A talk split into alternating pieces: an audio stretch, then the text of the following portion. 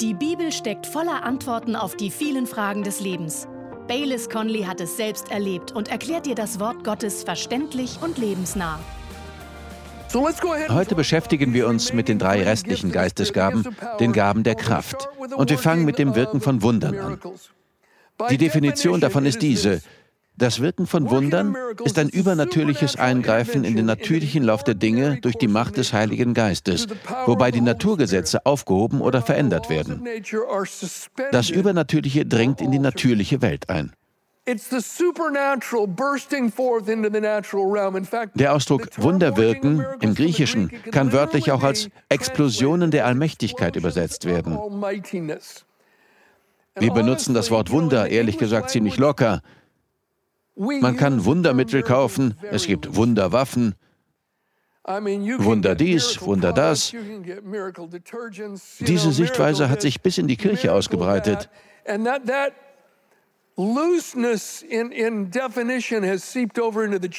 Und ich glaube, deswegen verstehen manche Leute nicht mehr wirklich, was ein Wunder ist. Ein Wunder ist, wenn der Heilige Geist eingreift und die Naturgesetze verändert oder aufhebt.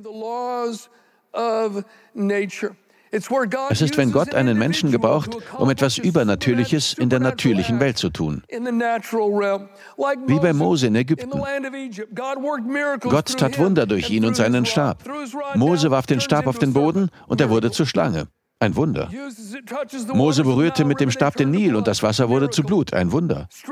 Er streckte den Stab aus und das Rote Meer teilte sich. Ein Wunder. Ich glaube, dass wir heutzutage während der Endzeit viele Zeichen und Wunder sehen werden und dass Millionen von Menschen von den Fesseln der Sünde befreit werden und ein neues Leben mit Jesus beginnen. Vor über 30 Jahren haben wir einmal ein Video gezeigt. Es hieß Viva Cristo el Rey. Es ging um eine Evangelisation in einem Stadtviertel und in dem Video interviewten sie die Leute. Es war wirklich gut. Wir haben so etwas auch schon oft gemacht. Aber die Leute in dem Video erwarteten vielleicht 35 oder 40 Besucher. Es war nur ein kleines Viertel. Sie hatten am Nachmittag Burritos vorbereitet. Sie hatten etwa 25 Burritos gemacht und in Alufolie gewickelt. Und es gab auch noch Schinken. Aber dann kamen über 200 Leute und sie hatten nicht genug zu essen. Sie wollten zuerst ein wenig Musik machen und danach das Evangelium verkünden. Und jetzt beteten sie, Jesus, wir wissen nicht, was wir tun sollen. Du hast Brot und Fische vermehrt. Bitte mach das nochmal und gib den Leuten hier zu essen. Es standen über 200 Leute in der Schlange. Jeder wollte ein Burrito. Und sie gaben ein Burrito und Schinken nach dem anderen aus. Die Leute kamen mehrfach. Und am Ende waren immer noch Burritos und Schinken übrig. Die Christen wurden dadurch so ermutigt. Und Leute in dem Viertel merkten, dass sie nicht einfach mehr Schinken unter den Tischen hervorholten. Alle wussten auf einmal, dass mitten unter ihnen ein echtes Wunder geschehen war. Und daraufhin vertrauten fast alle Besucher, über 200 Leute, Jesus ihr Leben an. Freunde, solche Dinge geschehen, wenn wir uns danach sehnen. Ich rate Ihnen dringend, zu Gott zu gehen und mit ihm über diese Dinge zu reden. Kommen wir zur nächsten Gabe, der Gabe des Glaubens. Oder, wie es auch übersetzt wird, der Gabe des besonderen Glaubens. Diese Geistesgabe wird einem Christen geschenkt, damit er Wunder empfangen kann. Beim Wirken von Wundern wird etwas getan. Ein Wunder wird vollbracht. Aber bei der Gabe des besonderen Glaubens wird ein Wunder empfangen. Das eine handelt, während das andere erwartet und empfängt.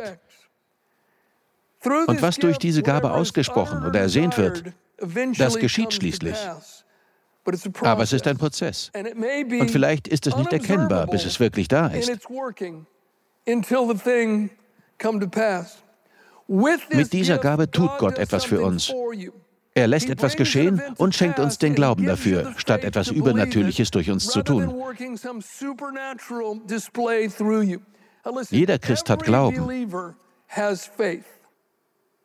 Aber das ist nicht das Gleiche.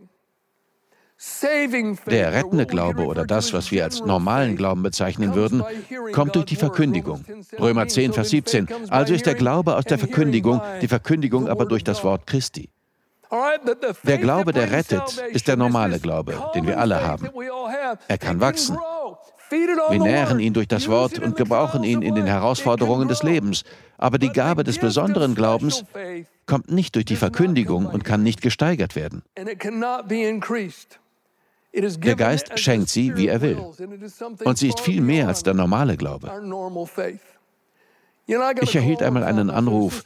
Ich war damals Co-Pastor. Eine Frau rief mich an. Ich kannte sie und ihren Mann gut. Ich hatte sie schon oft besucht. Ich kannte auch ihre beiden Söhne sehr gut. Und nun hatte ihr ältester Sohn einen Unfall und war schwer am Kopf verletzt.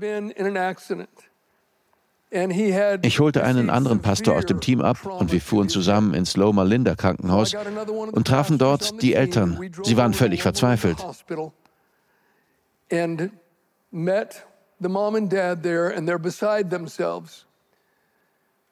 Wir fingen an, zusammen zu beten. Und während ich Bibelverse aussprach und betete und mich mit aller Kraft nach Gott ausstreckte und meinen Glauben gebrauchte, kam auf einmal ganz unerwartet etwas über mich. Eine unerklärliche Ruhe ergriff meine Seele und ich wusste, was Gott tun würde. Ich wusste es einfach. Ich hatte so etwas noch nie zuvor erlebt. Ich wusste es einfach. Wir gingen zu ihm hinein und er wurde künstlich am Leben gehalten.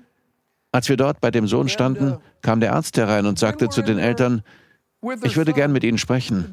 Sie sagten, ich möchte, dass unsere Pastoren auch dabei sind. Er sagte, okay. Wir gingen in ein Nebenzimmer und der Arzt sagte, ich möchte ehrlich zu Ihnen sein, es tut mir leid, aber meiner fachlichen Einschätzung nach kann Ihr Sohn nicht überleben. Er kann es unmöglich schaffen. Die Verletzung an seinem Kopf ist zu schwer. Wir müssen ihn gerade künstlich am Leben erhalten. Er kann sich davon nicht erholen. Und dann sagte er, sehen Sie, selbst wenn er es irgendwie schaffen würde, würde er den Rest seines Lebens nur dahin vegetieren. Das ist alles, was ich Ihnen sagen kann. Es tut mir sehr leid.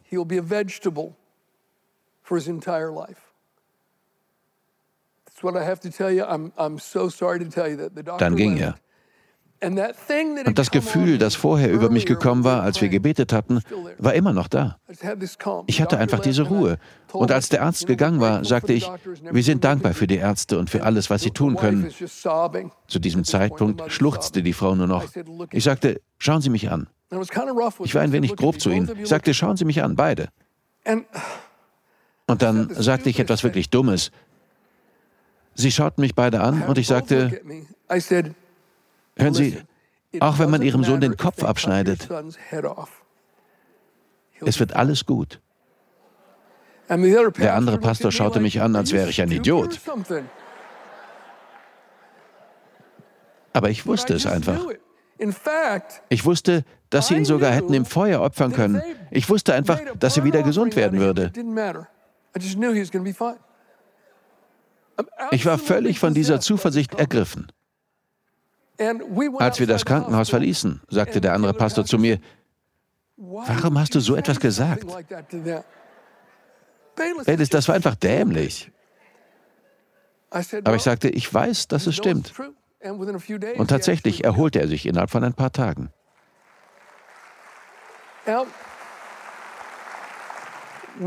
Warum passieren solche Dinge nicht öfter? Nun, ich glaube, ein Grund könnte sein, dass wir unseren eigenen Glauben nicht wirklich einsetzen.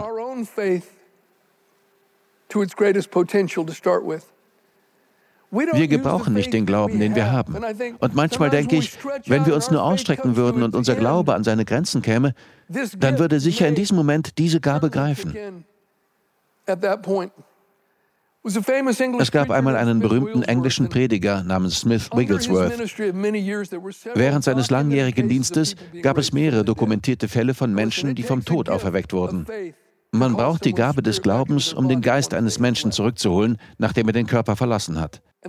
Als die erste Frau starb, sagten die Leute, Smith, hör auf für sie zu beten, sie ist tot. Aber er betete weiter und sie wurde wieder lebendig. Es standen mehrere Zeugen dabei. Und danach versuchte er zu erklären, was passiert war.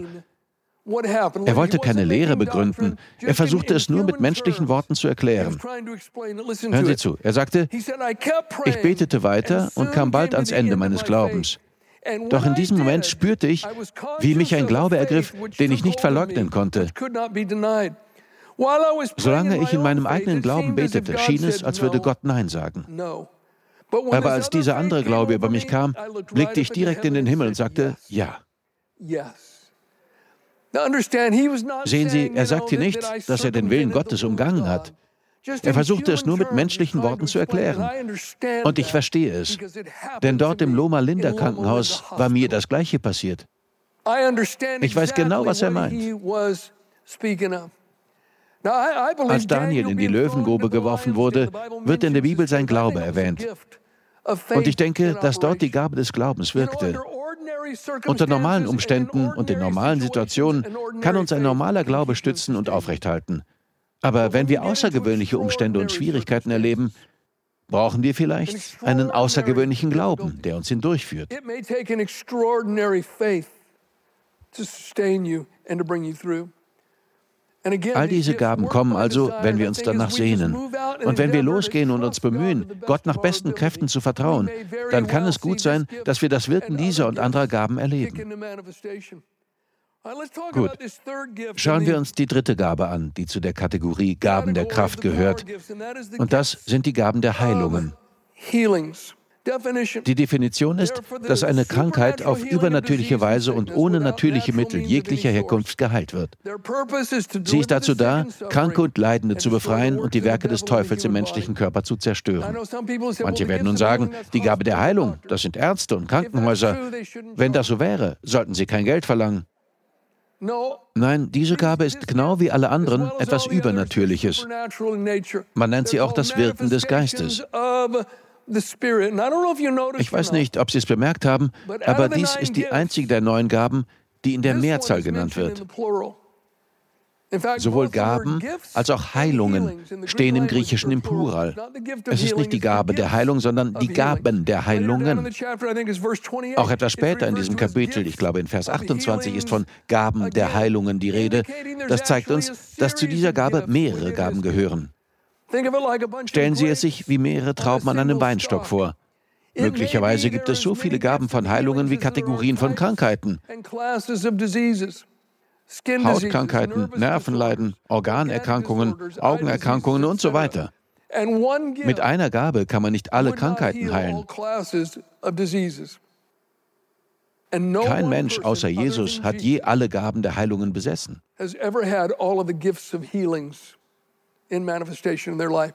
Jesus konnte alles heilen. Wir können es nachlesen. Im Matthäus-Evangelium steht an einer Stelle auf Griechisch buchstäblich, dass sie ihm alle Kranken zu Füßen warfen, die Verstümmelten, die Lahmen, die Blinden, die Stummen und viele andere. Und alle wurden geheilt. Warum wurden alle geheilt? Weil in Johannes 3, Vers 34 steht, dass Jesus den Geist in unbegrenzter Fülle hat.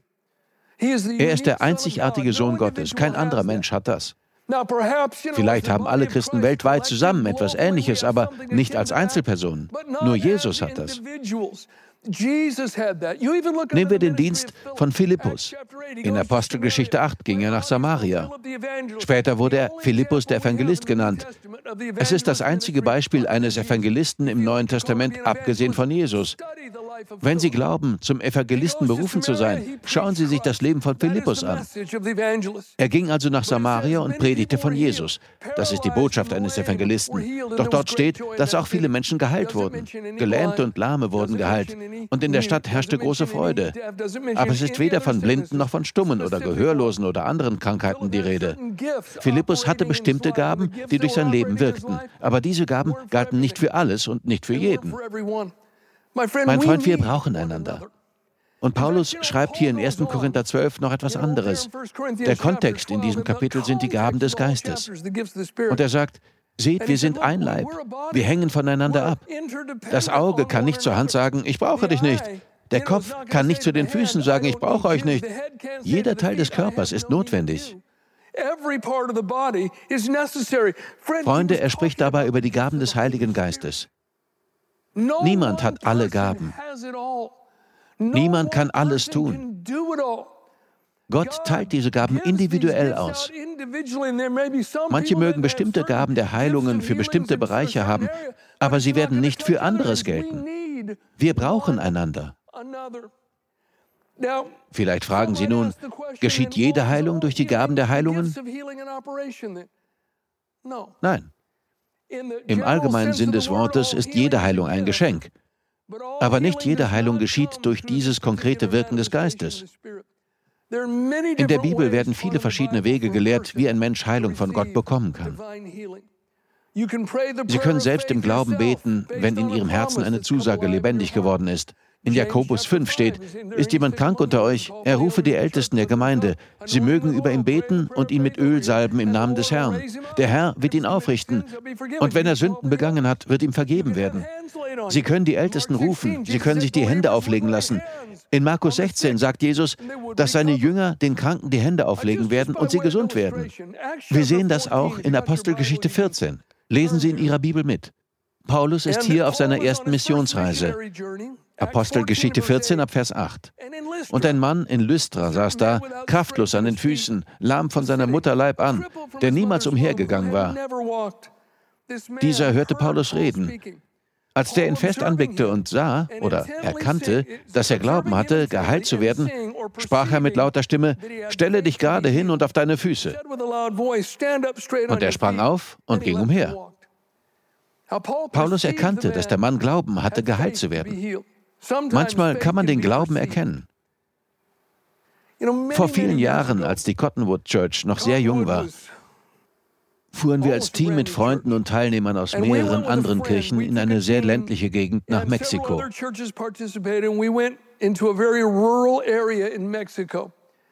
Wir fuhren diese alten, mit Schlaglöchern übersäten, holprigen Naturstraßen entlang.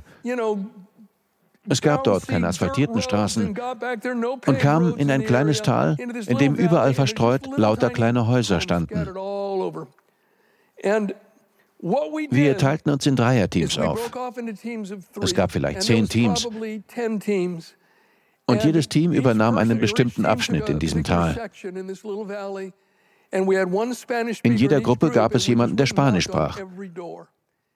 Und wir klopften einfach an jede Tür und sagten, hallo, wir sind Christen, wir wollen nichts von Ihnen, aber wenn jemand in Ihrem Haus Gebet braucht, würden wir gern für ihn beten. Viele luden uns in ihr Haus ein. Es gab so viele dringende Nöte und wir beteten immer wieder für die Leute. In der Zwischenzeit stapelten andere dort, wo unsere Autos standen, mehrere Reifen auf, stellten einen großen Lautsprecher darauf verbanden ihn mit einem Kassettenrekorder und ließen eine Kassette laufen, auf der ein Mann auf Spanisch über das Thema Heilung predigte. Sie drehten es richtig laut auf. Man konnte es noch einen Kilometer weiter hören. Während der ganzen Zeit, in der wir unterwegs waren, drei Stunden oder wie lange es auch war, spielten sie diese Kassette immer und immer wieder ab. Und man hörte die Predigt über Heilung durch den Lautsprecher im ganzen Dorf. Mein Team und ich waren eine der ersten Gruppen, die zurückkamen. Dann kam ein anderes Team zurück. Und wir standen dort und unterhielten uns. Der Lautsprecher dröhnte. Der Mann predigte auf Spanisch über Heilung. Da sah ich, dass ein älterer Herr die Straße entlang kam. Aber er lief ziemlich komisch.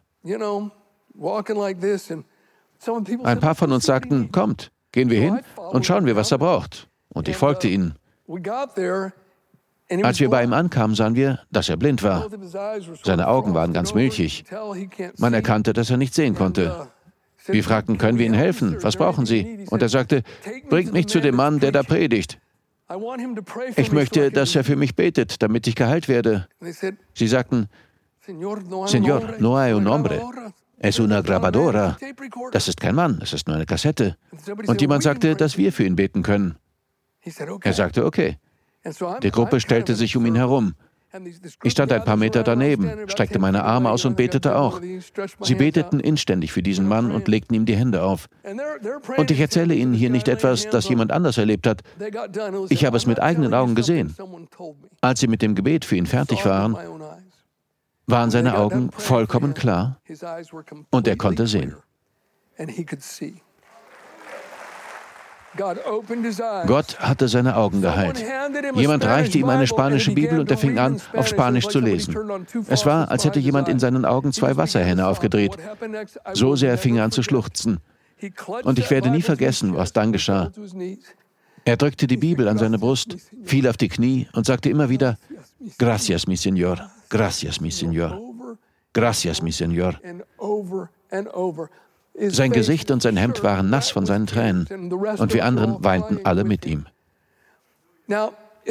Ich habe ja nur zugeschaut. Ich habe ihm nicht einmal die Hände aufgelegt. Aber soweit ich es sagen kann, war es wie in Apostelgeschichte 14. Der Mann aus Lystra hörte Paulus das Evangelium predigen und hatte den Glauben, geheilt zu werden. Der Mann in Mexiko hörte durch die Kassette von Jesus, der der gleiche ist gestern, heute und in Ewigkeit, und der heilt. Glaube stieg in seinem Herzen auf und er kam zu uns.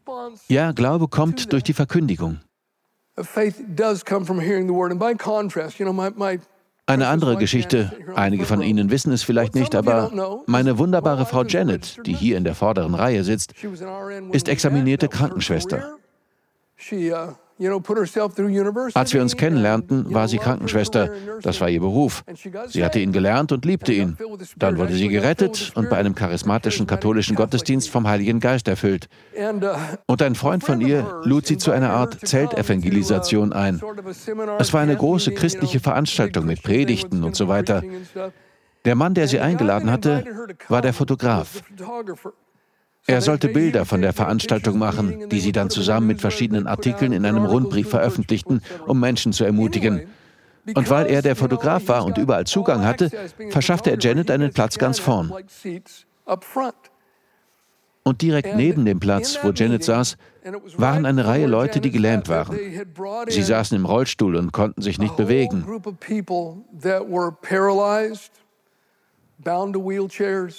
Und dies war keine Reaktion auf eine Predigt, aber auf einmal fingen die Gaben der Heilungen an zu wirken. Der Prediger sagte nur, stehen Sie auf. Und die Leute fingen an aufzustehen und zu laufen und Gliedmaßen zu bewegen, die seit Jahren verkümmert und unbeweglich gewesen waren. In diesem Moment traf Janet die Entscheidung, ihr Leben ganz der Verkündigung des Evangeliums zu widmen, weil sie gesehen hatte, wie die Gaben des Geistes wirkten. Ich bezweifle, dass sie mich ohne diese Entscheidung geheiratet hätte.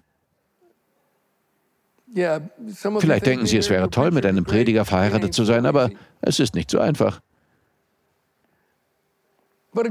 Gott sagt also, eifert nach diesen Gaben, strebt nach diesen Gaben. Und ich glaube, dass wir einfach im Gehorsam vor Gott loslegen sollen. Er hat gesagt, dass wir als Christen den Kranken die Hände auflegen sollen. Jeder von uns ist dafür verantwortlich. Wir sollen einfach gehorchen und umsetzen, was wir wissen. Dort müssen wir anfangen.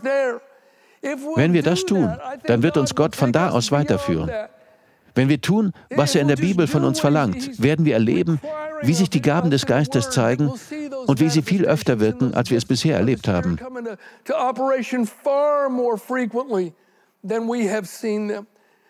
Ich möchte Sie ermutigen, dass Sie persönlich mit Gott über diese Dinge sprechen. Er möchte sie beim Einkaufen gebrauchen. Er möchte sie auf dem Fußballplatz gebrauchen. Er möchte sie in ihrer Arbeitspause gebrauchen. Er möchte sie gebrauchen, wenn ihrem Nachbarn etwas Schlimmes widerfährt.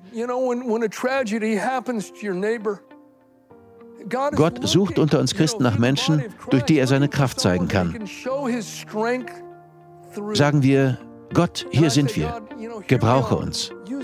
Sende uns. Send us.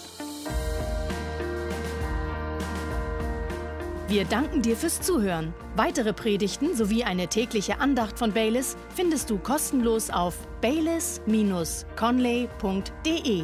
Gott segne dich.